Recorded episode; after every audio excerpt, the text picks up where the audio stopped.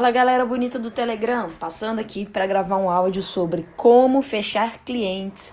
Você que tem uh, uma agência, você que é um gestor de tráfego, ou você que trabalha com qualquer tipo de venda de serviço, talvez essas dicas podem valer para você também, tá? Claro, meu foco aqui é falar para quem é gestor de tráfego, mas eu tenho certeza que essas dicas podem ser útil, úteis para você também que vende algum outro tipo de serviço, tá? Bom, primeira coisa, eu até falei lá no meu Instagram que eu fui desafiada a falar com um cliente que eu é, jamais esperaria falar, que eles são russos e tal.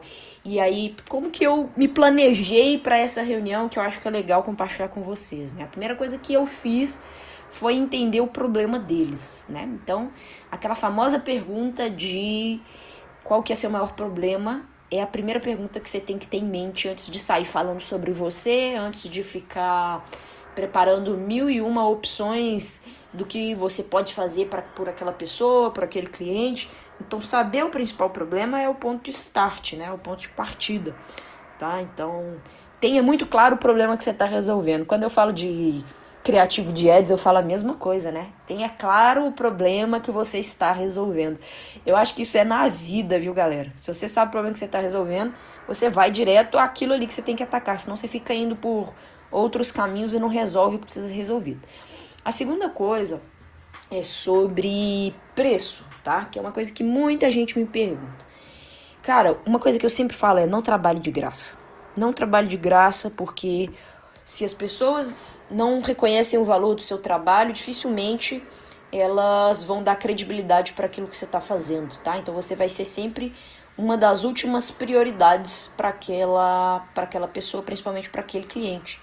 Então, se você trabalha com tráfego, você está começando agora, por exemplo, e você nunca teve case de sucesso, você está, putz, abrindo mato com facão ainda, nego ainda está entendendo que você é que você é bom no que você faz, dê o seu preço e aí você entra em condições de pagamento, tá? Então você pode deixar essa pessoa pagar 50% só no primeiro mês, ou 10% que seja no primeiro mês, ou ela você faz 15 dias. 15 dias é muito pouco para avaliar resultado de tráfego, tá? Mas às vezes você faz 15 ou 30 dias de trial para ela, mas já sabendo, ela já sabendo que esse valor vai ser é, aplicado nas parcelas seguintes, né? Então, por exemplo, se você cobra lá R$ 1.500, você fala, ó, aí a pessoa pede para poder testar e tal, você fala assim, tá bom, então esses R$ 1.500 desse mês, a gente vai dividir ele em parcelas dos próximos pagamentos, sei lá, em seis parcelas.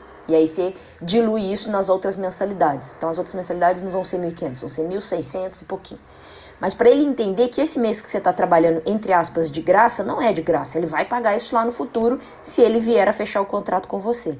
Na prática, o que você está dizendo é: você está dando a oportunidade dele não pagar nada para te conhecer, né? Literalmente um trial, ele não está descapitalizando nada para poder pagar pelo seu serviço, mas ele está ciente que caso o seu, o seu trabalho dê resultado, ele vai pagar esse mês que você trabalhou, tá?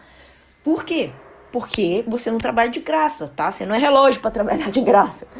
Então isso é muito importante estar tá claro no seu nas suas negociações. Claro que você não vai fazer isso com todo cliente, é você que está abrindo algum mercado novo ou você que está começando do zero. No meu caso, tô abrindo um mercado novo lá na Rússia, porra. Se eu precisar fazer isso, eu vou fazer. Não importa quanto eu já faturo, não importa quão grande eu já sou. Se eu precisar fazer isso para abrir mercado lá, eu vou fazer. Do tipo, trabalhar 15 dias, um mês nesse sistema trial para o cara ter confiança no meu trabalho, né? Então, e gente, por favor, fique claro que eu não faço isso pra ninguém, porque já passei dessa fase, mas porra, nos, lá no, na Rússia eu quero que os caras entendam que a gente é bom de serviço e os caras nunca ouviram falar da gente, então eu preciso provar para eles que a gente não é mais um que faz tráfego, né? Então, nesses casos eu ponho esse tipo de negociação na mesa. É, então fica essa, essa dica aí sobre preço, tá? E a terceira coisa é sobre se importar. Realmente se importar com o resultado. Porque não adianta nada você fazer as duas primeiras coisas, se preparar para a reunião sabendo qual é o problema que você precisa resolver, abrir margens de negociação de preço, se você não se importa verdadeiramente com o resultado que você vai gerar.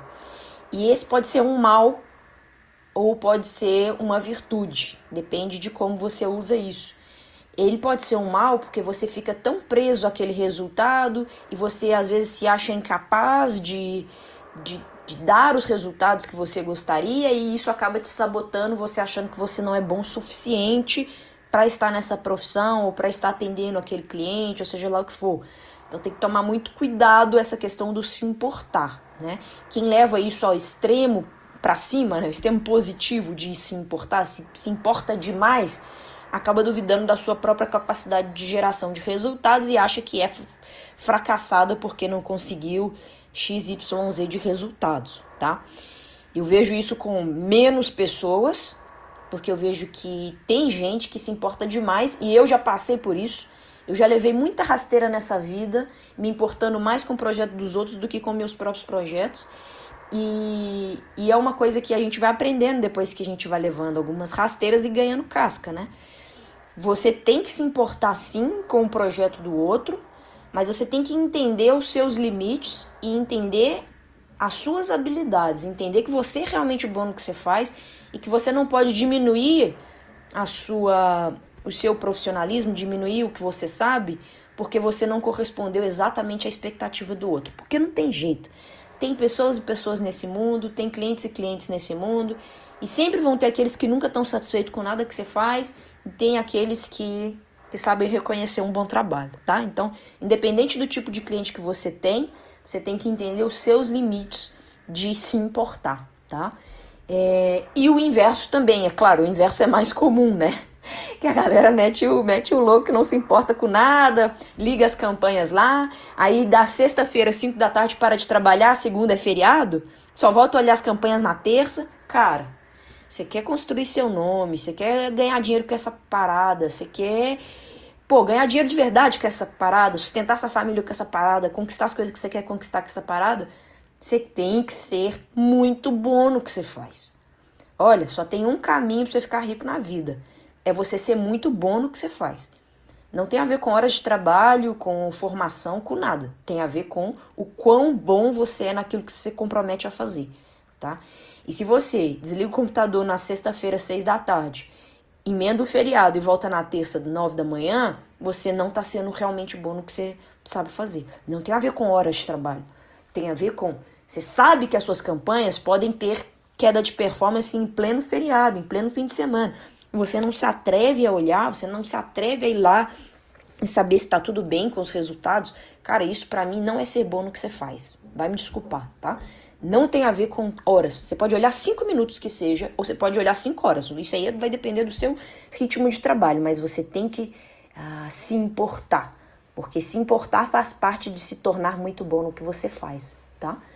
Então, ficam essas dicas aí para você que é gestor de tráfego, que tem agência de publicidade, marketing, essas coisas, e também você que trabalha com serviços que talvez possa ter sido proveitoso esse aprendizado. Valeu, galera!